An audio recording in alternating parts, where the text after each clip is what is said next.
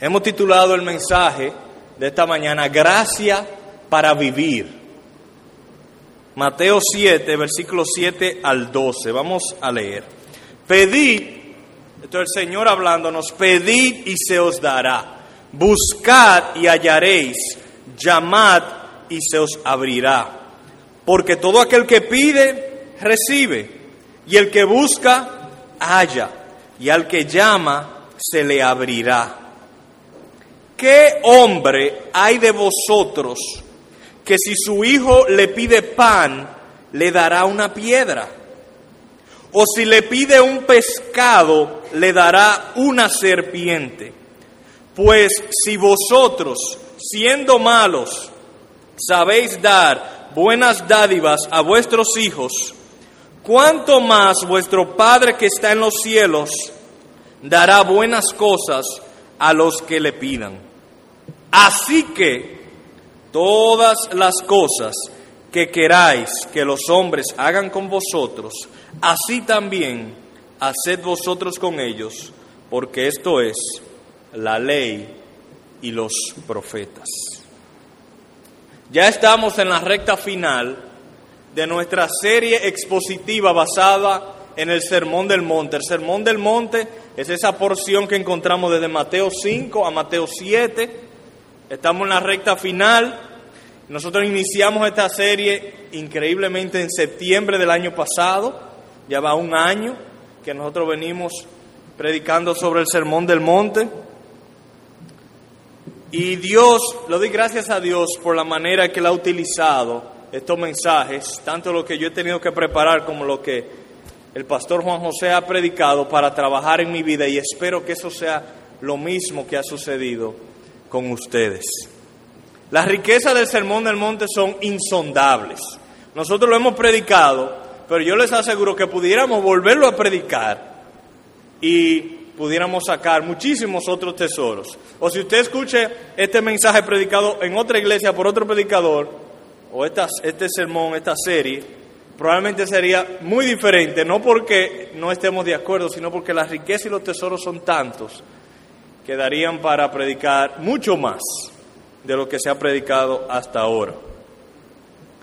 Hay múltiples libros escritos sobre el Sermón del Monte y en cada cual encontramos tesoros diferentes. Ahora, si usted ha podido escuchar la mayoría de los sermones de esta serie o una buena parte, pienso que le debe ser evidente cuáles son los puntos principales, cuál es el énfasis que el Señor Jesucristo quiere transmitir a través de este sermón que él predicó en un monte cerca del mar de Galilea. Para cualquiera que se sumerge en este texto, queda rápidamente evidente que Jesús está rotundamente opuesto a la religiosidad. Jesús está rotundamente opuesto a la religiosidad. Y por religiosidad me refiero a esa forma de vida que le da suma importancia a lo que se ve cuando al mismo tiempo está descuidando lo que no se ve, la realidad interna de lo que hay en nuestro corazón, de lo que deseamos, de lo que pensamos, de lo que nos motiva. La religiosidad está más enfocada en mis hechos que en mis motivaciones. La religiosidad está más enfocada en mis palabras que en mis pensamientos. La religiosidad está más enfocada en mi asistencia a los cultos, que es lo que se ve, que en mi comunión privada con Dios en lo secreto, que es lo que no se ve. El religioso encuentra mucha satisfacción en mantener apariencia de piedad y cuando por alguna razón esa apariencia de piedad es quebrada o sus debilidades salen a flote, entonces queda devastado. Se preocupa mucho por la opinión de los demás, no tanto así por lo que Dios ve. Y no es coincidencia, pienso yo, que el segundo versículo del texto que leyó el pastor Aroche en esta mañana de Proverbios 21, verso 2 dice que hay muchos que son rectos ante su propia opinión, pero Jehová pesa los corazones. Eso resume lo que enseña el sermón del monte. Y miles de personas han tenido malas experiencias en ambientes donde hay mucha religiosidad y eso los lleva a rechazar por completo el cristianismo. Si eres una de esas personas que ha sido desilusionada por ese tipo de ambiente, cada vez que alguien te invita a una iglesia, cada vez que alguien te quiere presentar el Evangelio o hablarte de Cristo, probablemente lo que se levanta en tu mente es eso.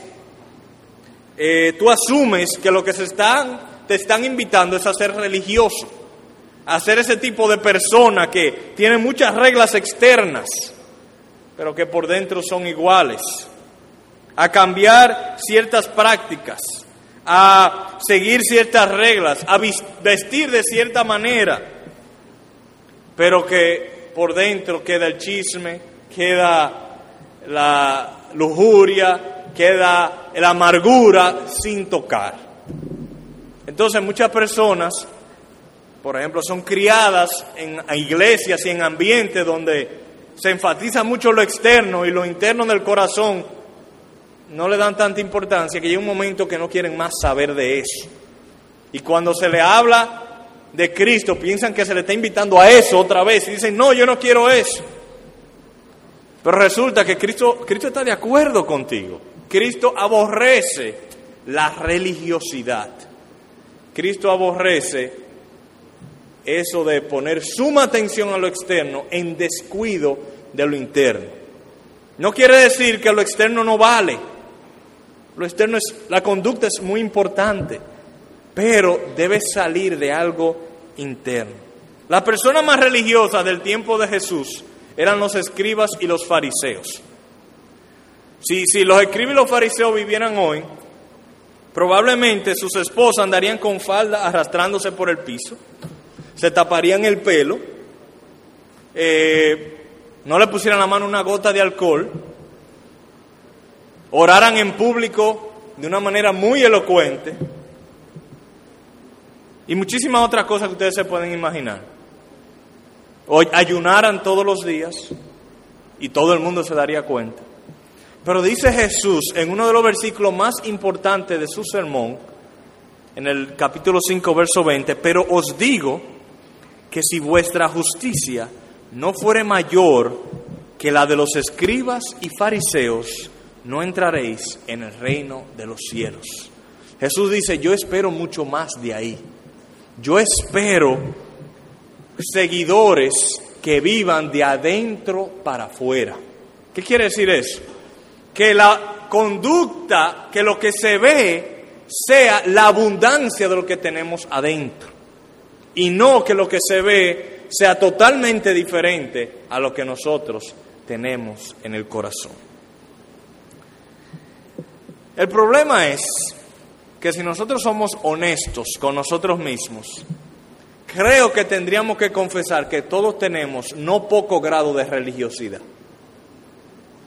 Creo que tenemos que confesar que la hipocresía no está tan ausente de, nuestros, de nuestras vidas. Si somos honestos, hemos quedado cortos. Cuando reflexionamos sobre las palabras del Sermón del Monte como vosotros sois luz y sal, y luego examinamos nuestras vidas a la luz de esas declaraciones, ¿cuántas veces en lugar de ser luz somos más apaga luces con nuestro testimonio y con la manera en que nosotros nos conducimos? O cuando meditamos en palabras como la que vimos en el capítulo 5, cualquiera que se enoje contra su hermano será culpable de juicio.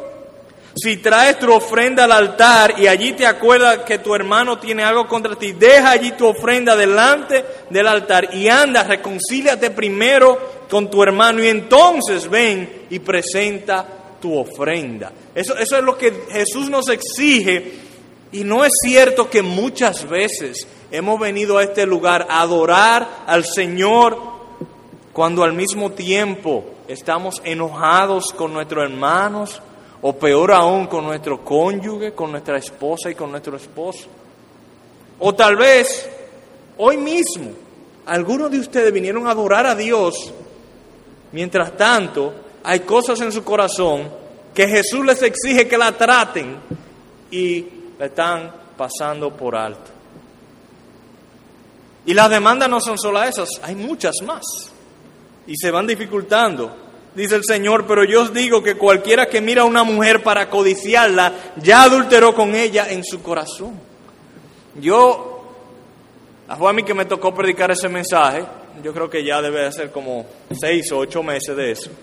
Y me pregunto, ¿cuántos de los hombres aquí, desde que se predicó ese mensaje, no han faltado contra este versículo?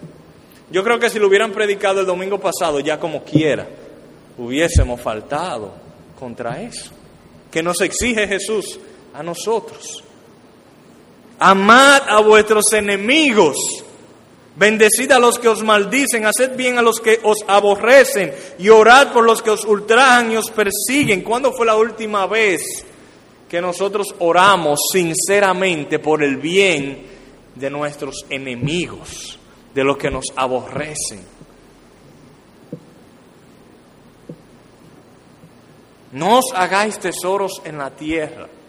No os afanéis. Ese fue reciente. ¿Quién no se ha afanado después de ese mensaje? Saca la viga que hay en tu ojo antes de sacar la paja de tu prójimo. Todas estas y muchas otras exigencias que el Señor hace sobre sus seguidores nos exponen lo que realmente hay en nuestro corazón. Y, hay, y aún así hay algunos que piensan que porque no han robado y no han matado, ya están bien. ¿Cómo entonces? Esta es la pregunta mía. Cuando yo estudié el Sermón del Monte y me confronta con esa realidad de lo que hay en mi corazón, yo le pregunto, Señor, ¿cómo voy yo a vivir así?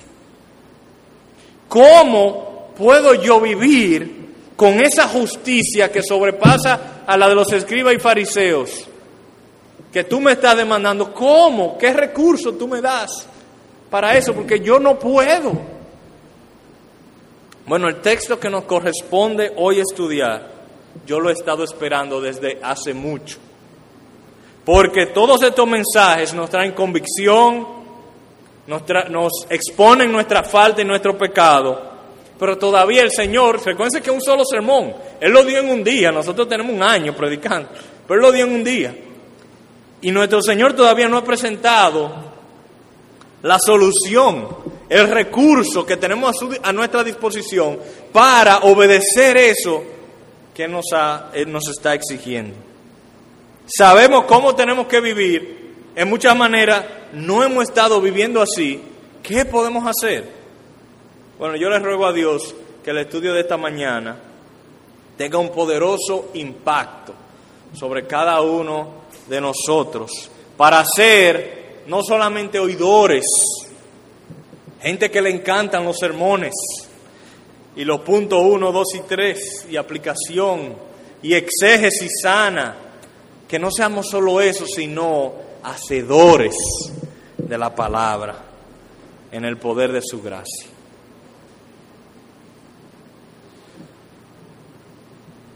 Después de uno ver todas las exigencias del Señor, lo natural sería uno tirar la toalla, decirle, Señor, mira, yo probé el asunto ese, y, si yo fuera sincero, yo me hubiese tenido que sacar el ojo hace rato o cortar la mano. Y yo probé el asunto de no afanarme y yo no puedo. Yo probé el asunto de, de, de no devolver mal por mal. Que yo no estoy hecho así, Señor. Y lo del enojo, no puedo. Mis deseos no coinciden con mis acciones. Bueno, ese es, el, efecto que produce la ley. Jesús nos ha traído su ley, sus exigencias. Y ese es el efecto normal que produce la ley. La ley de Dios nunca nos cambia, la ley de Dios expone lo que somos. Pero las leyes nunca han podido y nunca podrán transformar al hombre. Nosotros por nuestra naturaleza, muchas veces recurrimos a las leyes como para generar cambio. Nosotros, en nuestros hijos, eso es donde más se ve. Nosotros vemos que nuestros hijos tienen cierto comportamiento y empezamos a ponerle leyes, leyes, leyes. No, que si tú haces esto, y, y hay lugar para reglas en el hogar, pero las reglas no cambian el corazón. Las reglas solamente restringen la conducta. Yo no sé si a usted le ha sucedido. Probablemente no. Tal vez nada más me ha sucedido a mí. Pero a veces yo me paro frente al espejo sin camisa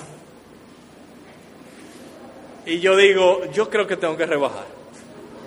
Ok. Bueno, entonces me acuesto en la cama y me pongo a imaginar lo que voy a hacer para rebajar. Eso es muy fácil. No me repito, un poquito menos de arroz, no como postre, no bebo refresco y voy a hacer ejercicio tres veces por semana. ¿Qué? Eso suena tan fácil. Y ahí acostado en la cama, rebajo las 15 libras fácil. Y eso no me ha sucedido una sola vez, me ha sucedido varias veces. ¿Y saben qué? Cuando llego a la realidad, cuando mis apetitos son confrontados con un pollo frito, cuando mis apetitos se levantan, lo que en mi imaginación era muy fácil, en la realidad, eso que yo me imaginé no tiene ningún poder para controlar los apetitos. Pues eso pasa con la ley.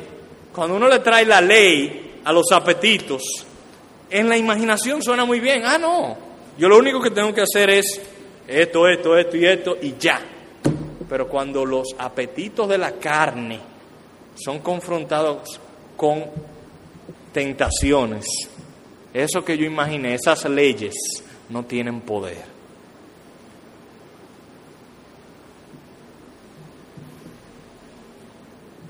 Dice Romanos 6:14, el pecado no tendrá dominio sobre vosotros. ¿Por qué? Porque no estáis bajo la ley, sino bajo la gracia. Lo que nosotros necesitamos para que el pecado no tenga dominio sobre nosotros no es ley, es la gracia de Cristo.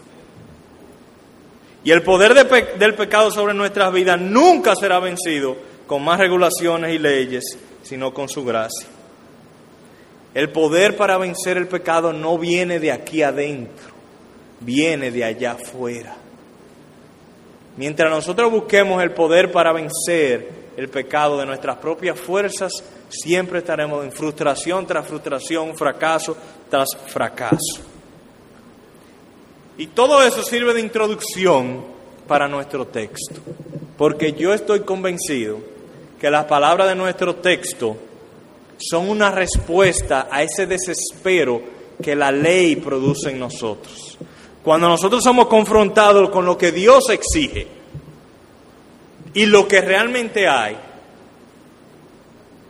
nosotros por obligación nos sentimos que necesitamos ayuda. Y el versículo, los versículos de hoy, del 7 al 12, proveen esa ayuda que necesitamos. Tal vez no se vea tan claro al principio, pero al final espero que le sea muy evidente. Así que vamos a estudiar las palabras del texto. Primero los versículos 7 y 8, que dicen, pedid y se os dará, buscad y hallaréis, llamad y se os abrirá, porque todo aquel que pide recibe, y el que busca halla, y al que llama se le abrirá. Así que después de exigirnos una justicia superior a la de los religiosos y darnos múltiples ejemplos de cómo esa justicia se manifiesta en la vida diaria, el Señor nos manda a orar y utiliza tres palabras para describir la oración. Pedir, buscar y llamar. Las tres cosas se refieren a orar, pero como con diferentes connotaciones. Y más que un mandato, estas palabras del Señor son una promesa. Él promete que al que le pide a Dios, Dios le dará. Y que el que busca a Dios, lo encontrará. Y que el que llama a la puerta de Dios, Dios le abrirá. Así que tú necesitas algo. Tú necesitas fuerza para vivir el sermón del monte, pídelo a Dios quien puede darte todo lo que necesitas. Pero a veces sucede que nosotros no sabemos ni qué pedir. Entonces el Señor te dice, si tú no sabes ni qué pedir, búscalo. Al que busca, hallará.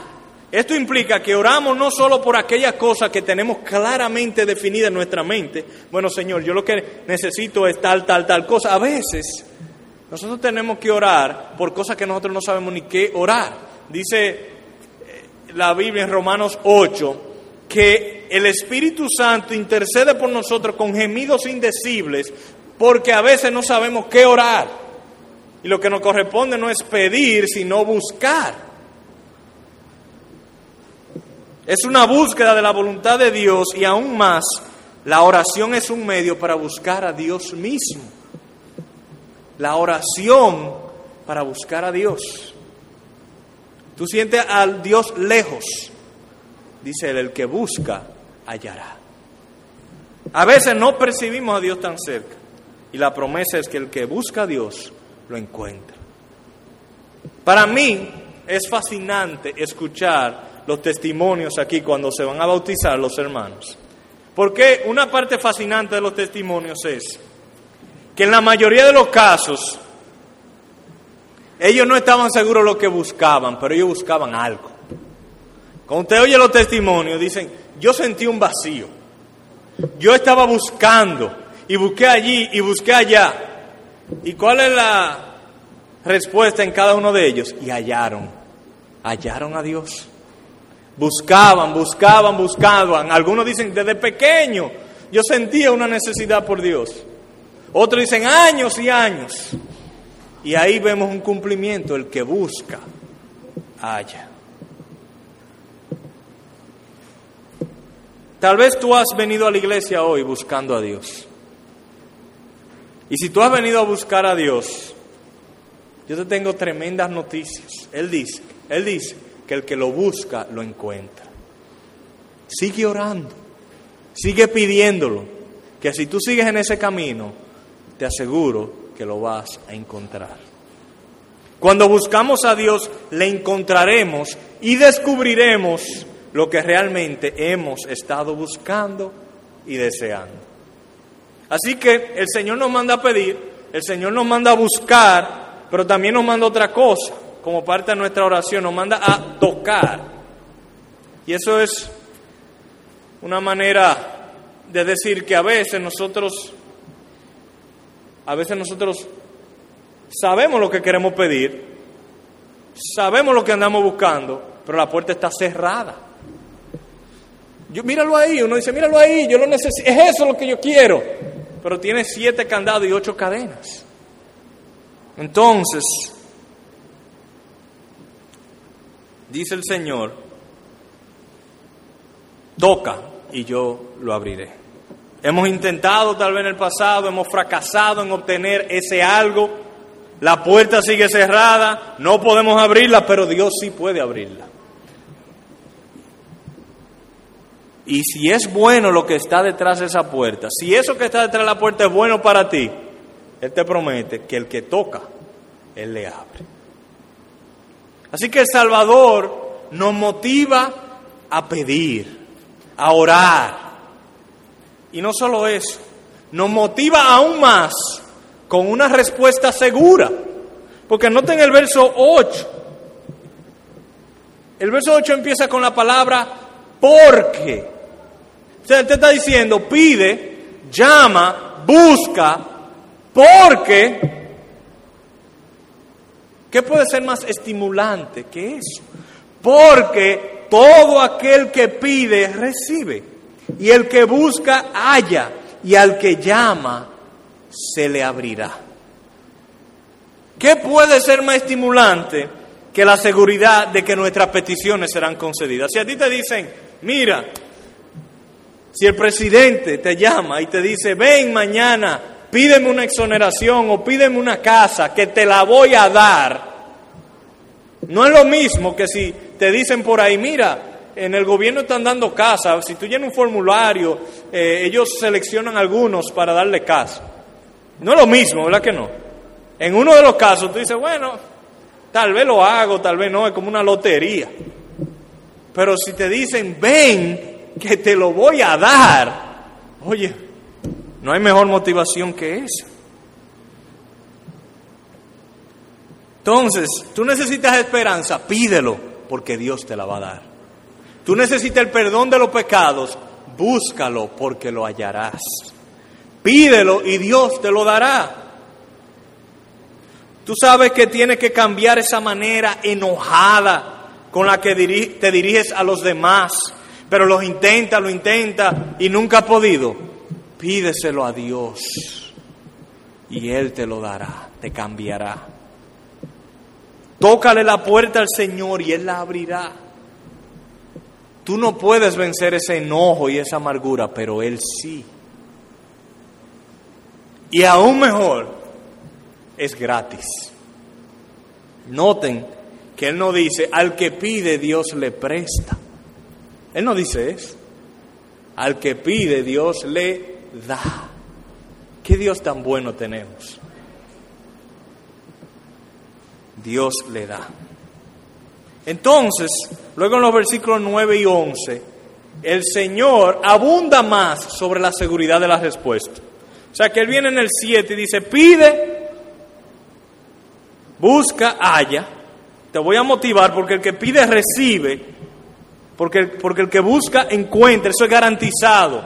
Y tú puedes decir, ¿cómo, Señor, pero cómo puedes, cómo yo puedo estar seguro de eso. Además de que tú lo dices, y es verdad que yo te creo, pero dame como un poquito más de seguridad de que sí, de que si yo pido, yo voy a encontrar, yo voy a recibir. Versículos 9 al 11. ¿Qué hombre hay de vosotros que si su hijo le pide pan, le dará una piedra? O si le pide un pescado, le dará una serpiente. Pues si vosotros siendo malos, sabéis dar buenas dádivas a vuestros hijos, cuanto más vuestro Padre que está en los cielos, que es bueno, dará buenas cosas a los que le pidan. El Salvador utiliza el sentido común. La respuesta es segura porque Dios es bueno y porque tú eres su hijo. En la reciente conferencia por su causa, que algunos de ustedes asistieron o vieron por internet, el hermano CJ Mahaney nos ministró y nos sirvió a muchos recordándonos que somos amados de Dios. El creyente es amado por Dios. Dios ama a sus hijos con entusiasmo. Póngase a pensar en cómo usted ama a sus hijos. Dice Dios, tú eres malo y mira cómo tú amas a tus hijos. La manera en cómo tú amas a tus hijos es pequeñísimo comparado con la manera que Dios ama a los suyos. Y dice John Owen, nos recordaba el predicador C.J. Mahaney, que si un hijo de Dios quiere ofender a Dios, la manera en que más ofende a Dios es dudando del amor de Dios. Si tú eres hijo de Dios y tú dudas del amor de Dios, aun cuando tú has pecado, si tú dudas del amor de Dios, tú ofendes a Dios. ¿Por qué? Porque Él no escatimó ni a su propio Hijo. ¿Qué más tú necesitas para que Dios te muestre que Él te ama? Él dio a su Hijo. Piensa tú en lo que tú amas a tu Hijo. Él dio a su Hijo. ¿Qué mayor evidencia necesitamos nosotros de que Dios nos ama? Y es la misma lógica que utiliza el apóstol Pablo en Romanos 5:10. Dice, si siendo enemigos fuimos reconciliados con Dios por la muerte de su Hijo. O sea, si cuando tú eras enemigo, no hijo, cuando tú eras enemigo, Dios te perdonó tus pecados y dio a su Hijo por ti, mucho más, estando reconciliados, seremos salvos por su vida. El Señor enfatiza su punto argumentando que si siendo pecador y con recursos limitados como todos nosotros, nosotros nos complacemos en darle buenas cosas a nuestros hijos, Es totalmente razonable, totalmente lógico esperar que Dios, quien es perfectamente bueno y generoso, que sus recursos son ilimitados, dará buenas cosas a sus hijos. Así que esta parte es de gran ayuda a nosotros. Pide, porque el que pide se le da, y nosotros sabemos que el que pide se le da si es hijo de Dios, porque Dios ama a sus hijos, Dios ama hacerle el bien a sus hijos. Ahora, algunos de ustedes se pudiera preguntar, pero, señor predicador, eso suena todo muy bien, pero yo le he pedido cosas a Dios y Él no me la ha dado. Usted sabe que yo le he pedido cosas a Dios y Él no me la ha dado. Bueno, este texto realmente nos ayuda a entender por qué eso sucede a veces. Oigan lo que dice. ¿Qué hombre hay de vosotros que si su hijo le pide pan le dará una piedra o si le pide un pescado le dará una serpiente? Y luego, luego agrega, pues si vosotros siendo malos sabéis dar buenas dádivas a vuestros hijos, ¿cuánto más vuestro Padre que está en los cielos dará buenas cosas a los que le piden? ¿Qué dice ahí? Dice que, el que, que si su hijo le pide un pescado, tú no le vas a dar una serpiente, pero no necesariamente le vas a dar el pescado. Y dice, Dios, si ustedes siendo malos sabéis dar buenas cosas, Dios dará buenas cosas a los que se lo pidan. Lo que Dios promete no es siempre darte lo que tú pides, sino siempre darte buenas cosas. ¿Por qué? Porque a veces lo peor que puede suceder es que Dios nos dé lo que nosotros le pedimos.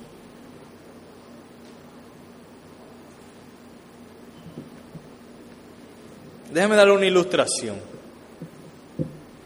Eh, yo tengo una sobrina muy querida que se llama Sofía, que es diabética. Sofía se le descubrió la diabetes cuando era bien pequeñita, dos años o algo así. Vamos a suponer que la Sofía de tres años va a un cumpleaños y que ese día a su madre se le queda la insulina en la casa. Gran error de la madre, obviamente, porque en los cumpleaños hay muchos dulces, pero sucedió. Y viene Sofía y le dice, mami, yo quiero bizcocho y refresco rojo. Yo, quiero eso, te pido Tú no me amas, mami, dame bizcocho y refresco rojo. Si su madre ama a la niña, ¿qué le va a decir en ese momento? ¿Sí o no? Le va a decir no. Y ella, ¿cómo se va a sentir? Puede que ella se sienta no amada. Puede ser que ella se sienta en ese momento que su madre está en contra de ella, está en contra de su bien, pero nosotros sabemos que no es así, todo lo contrario. Si su madre le concediera lo que ella está pidiendo, sería lo peor.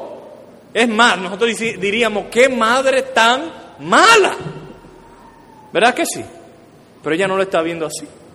Entonces, en situaciones así, lo mejor para Sofía es no recibir lo que ella está pidiendo o esperar que lleguen a la casa, tal vez se pueden llevar un pedacito de bizcocho, y en la casa, más adelante, recibir el bizcocho donde hay insulina para resolver el problema.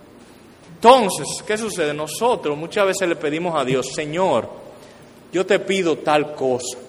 Algo totalmente legítimo, como un bizcocho y refresco rojo, eso es legítimo.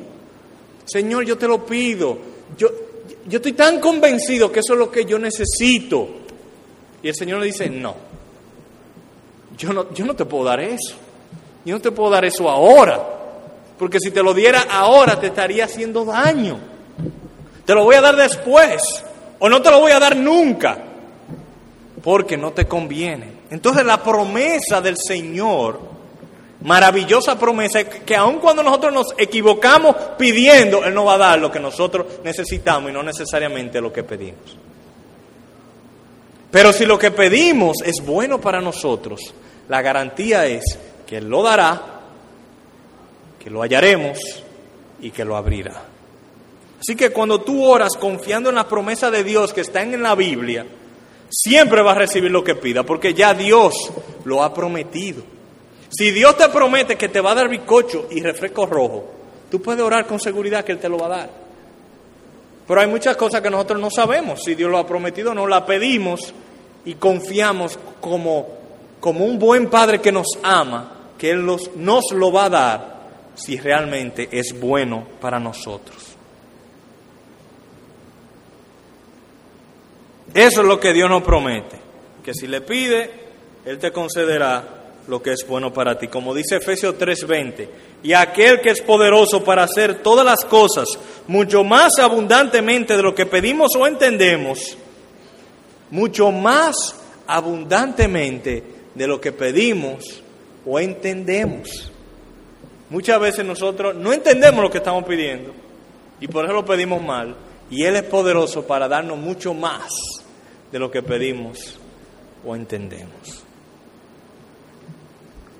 Y ahora vamos al verso 2, que dice, así que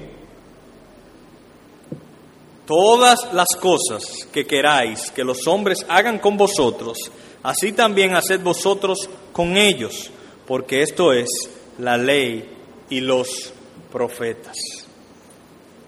El verso 12 inicia con dos palabras, palabras claves las cuales lo conectan con todo lo que venimos eh, analizando. Las palabras así que. Si esas dos palabritas no estuvieran ahí, nosotros concluiríamos que este versículo es parte ya de otro contexto, de otro párrafo. Pero no, este versículo es parte de este párrafo. O sea, que el argumento del Señor Jesús es, pedid y se os dará porque si tú pides lo vas a recibir. Y como tú estás seguro que lo que tú pides lo vas a recibir, entonces, así que todas las cosas que queráis que los hombres hagan, así también haced vosotros con ellos. ¿Cuál es la lógica detrás de eso? Como que no, no tiene muy sentido. Bueno, el sentido es que el sermón del monte, en esencia, lo que te pide es esto. Hacer eh, eh, en, esencia el Sermón del Monte te pide, todas las cosas que queráis que los hombres hagan con vosotros, así también haced vosotros con ellos. Eso es lo que el Sermón del Monte te está pidiendo. Lo cual hemos visto que es dificilísimo, imposible en nuestras propias fuerzas. Pero el, el Señor Jesucristo te está diciendo, pide, pídeme esa fuerza, pídeme esa gracia, Pídeme todo lo que tú necesitas para obedecer el sermón del monte y yo te lo voy a dar.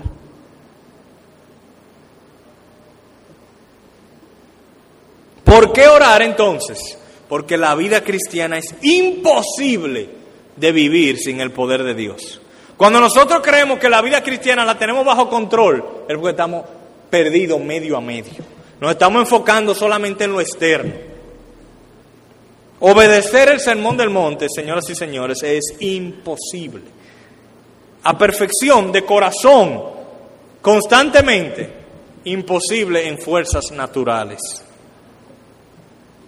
Pero con la gracia de Dios, al que cree, todo le es posible.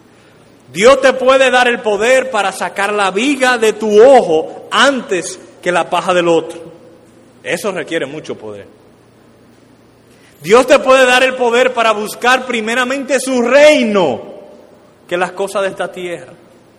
Dios te puede dar el poder y la gracia para no afanarte, sino descansar en la provisión de tu Padre. Dios te puede dar el poder y la gracia para hacer tesoros en los cielos, para ayunar y orar en secreto, para amar a tus enemigos y gozarte cuando te hacen daño y te persiguen cosas contraculturales, contra naturaleza, pero todas que Cristo nos exige.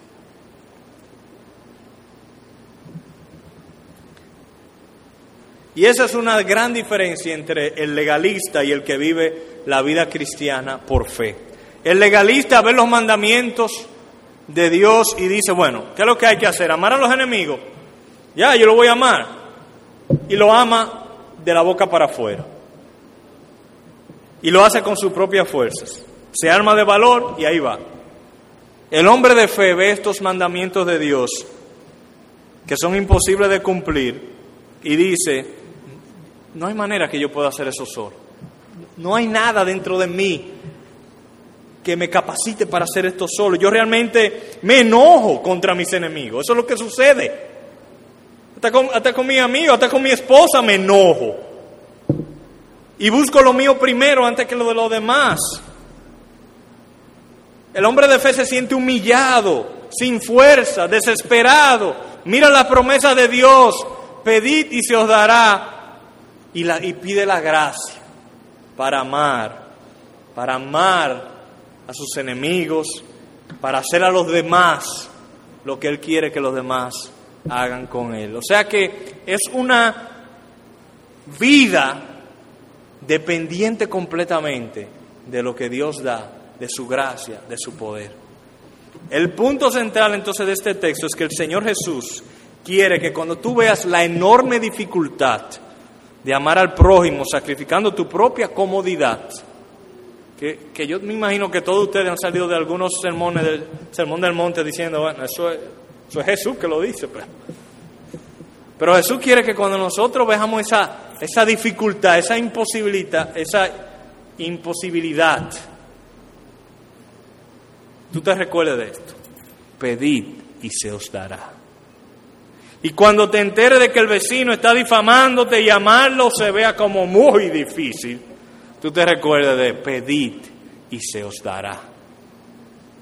Cuando tú llevas varios meses ahorrando porque quieres dar un viaje con tu familia, pero se presenta una necesidad enorme de un hermano o una hermana de la iglesia y el Espíritu Santo pone en tu corazón, dale los ahorros. Y tú, oye, y tú, tú te recuerdes, pedid y se os dará. Pedid y se os dará. Dios, Dios, Dios ha estado trabajando en el corazón de algunos de ustedes con el deseo de involucrarse en grandes y radicales cosas por el Señor. Pero cuando uno quiere hacer grandes cosas por el Señor, se levantan obstáculos. Primero se levantan obstáculos por, de, por dentro. Nuestra comodidad dice, ¿cómo? ¿Y para qué tú vas a hacer eso? Nosotros estamos muy bien ahora. Nosotros no tenemos problema. Si tú te pones a servir al Señor de esa manera, lo que va a buscar es problema y dificultad y se levantan. También tienen el temor a fracasar. Va y tú haces eso y después fracasas. ¿Y qué van a decir la gente? Y por fuera están los otros. Lamentablemente aún nuestros hermanos nos desestimulan a veces a hacer lo bueno. Nosotros queremos hacer algo por el Señor y dice, no, pero ¿y para qué tú vas a hacer eso? Eso es lo que te va a traer problemas. Y Jesús te está diciendo hoy, si te propones hacer a los demás lo que quisieras que hagan contigo, entonces pídeme y yo te lo daré. Y si tú no estás seguro cómo, busca y tú lo encontrarás. Y si las puertas para hacer el bien están cerradas, llama y se te, y se te serán abiertas. Así que en conclusión, las leyes de Jesús son muy exigentes, ponen en evidente lo débil y pecadores que somos, muestran nuestro pecado y nuestra enorme necesidad de su gracia. No podemos guardar esta ley con nuestras propias fuerzas. No solo Jesús exige que hagamos el bien, sino que lo deseemos, que salga del corazón. No podemos hacerle el bien a los demás. Nosotros nos da muchísimo trabajo hacerle el bien a los demás, cuanto más desearlo. Entonces, ¿qué hacer entonces? Pedir y se os dará. Pedir, pedir a Dios que nos perdone. Pedir a Dios que nos renueve y Jesús promete darnos el perdón. Tú has vivido una vida de espaldas al Señor. Tú has vivido, tú has vivido una vida donde tu prioridad no es Cristo. Tú has vivido una vida que no honra y le da gracias a Dios sobre todas las cosas. Una vida totalmente rendida a su voluntad. Pues aquí hay una maravillosa promesa. Pídele perdón y Él te lo concederá. Porque el mismo Jesús que nos exige es el mismo Jesús que se entregó, quien dio su vida por todos aquellos que quiebran sus leyes. El mismo Jesús que nos exige es el mismo Jesús que entregó su vida por aquellos que rompen sus mandamientos. Él nos dará de su espíritu para que veamos a nuestro prójimo como Él ve a sus prójimos, para que nos dé ojos de amor, para que podamos servir al prójimo y al Señor. Así que, hermanos, yo espero que estas palabras sirvan de estímulo a ustedes. No a no ver como imposible el vivir la vida que Cristo nos exige, sino más bien a ver este gran recurso de su gracia que nos pone a su disposición, que si le pedimos, Él nos lo concede para vivir así. Amén. Yo quiero hacer algo un poquito diferente. Yo, yo quiero dirigir la oración pidiéndole al Señor la gracia. Y voy a pedir, y ustedes pueden, si, si lo que yo digo corresponde a lo que ustedes están viviendo y sintiendo, pueden unirse a mí en sus corazones y orar por eso. Así que vamos a orar. Oh Dios bueno y soberano, reconozco que no he vivido a la luz de tus exigencias. Tal vez lo he intentado, pero he fracasado. Y yo te pido que tú me perdones. Y que tú me des esa gracia para poder regocijarme en mis aflicciones. Ahora mismo estoy pasando, oh Dios, por aflicciones en mi vida. Tú las conoces. Dame mucha gracia para regocijarme en ellas. Oh Dios, tú conoces también esa persona que me ha hecho mucho daño, que me ha ofendido y con quien tengo enemistad. Tú me has prometido en esta mañana, pedid y se os dará. Dame, oh Dios, un corazón libre de amargura. Dame, oh Dios, un corazón dispuesto a tomar la iniciativa, aunque el ofensor haya empezado, y hoy mismo ir donde esa persona y decirle te perdono. Oh Dios, tú conoces mi corazón lujurioso. Tú conoces cómo mis ojos andan detrás de lo prohibido. Yo quiero tener ojos solo para mi esposa. Y si no y si soy soltero, quiero andar en pureza hasta el día que tú me des una esposa. Oh Dios, necesito mucha gracia para eso. Y confío en tu promesa de que tú siendo un padre bueno, me dará buenas cosas para seguir tu palabra. Aparta, oh Dios, mis labios de la mentira. Ayúdame a ser honesto aun cuando me cueste y a cumplir mis compromisos y mis promesas. Oh Dios, dame de tu gracia para amar a mis enemigos y hacerle el bien aún a los que buscan mi mal. Ayúdame, oh Dios, a vivir sobre todo para ti y no temer a lo que los hombres piensan. Reconozco mi hipocresía al orar, al servir. Perdona mi hipocresía. Hazme una persona de corazón limpio y puro. Ayúdame a vivir para hacer tesoros en los cielos. Confieso que mi refugio ha sido el dinero y las cosas que se pueden comprar con el dinero. Oh Dios, yo no quiero servir al dinero, quiero servirte a ti. Yo Dios, líbrame de la ansiedad. Ayúdame a creer que tú me amas, que tú me valoras como hijo tuyo que soy y que tú, que amas a los pajarillos y les suple, ¿cuánto más? No me amarás a mí y me suplirás lo que yo necesito. Perdona mi ansiedad, porque mi ansiedad es muestra de incredulidad, de amor al dinero. Provéme, oh Dios, el pan diario de cada día. Dame la gracia para no juzgar a los demás con una vara más estricta de la que yo uso para juzgarme a mí.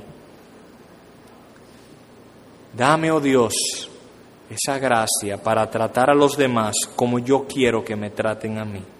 Te necesito, Señor. Quiero agradarte, oh Dios, pero hay una fuerte resistencia dentro de mí. Te pido con la confianza de que tú me has dado, de que tú oyes la oración y que tú la concederás. Y te lo pido por aquel que lo ha prometido, por aquel que ha vencido la muerte y que ha comprado todas tus promesas, sí y amén, en el nombre de Jesús. Amén.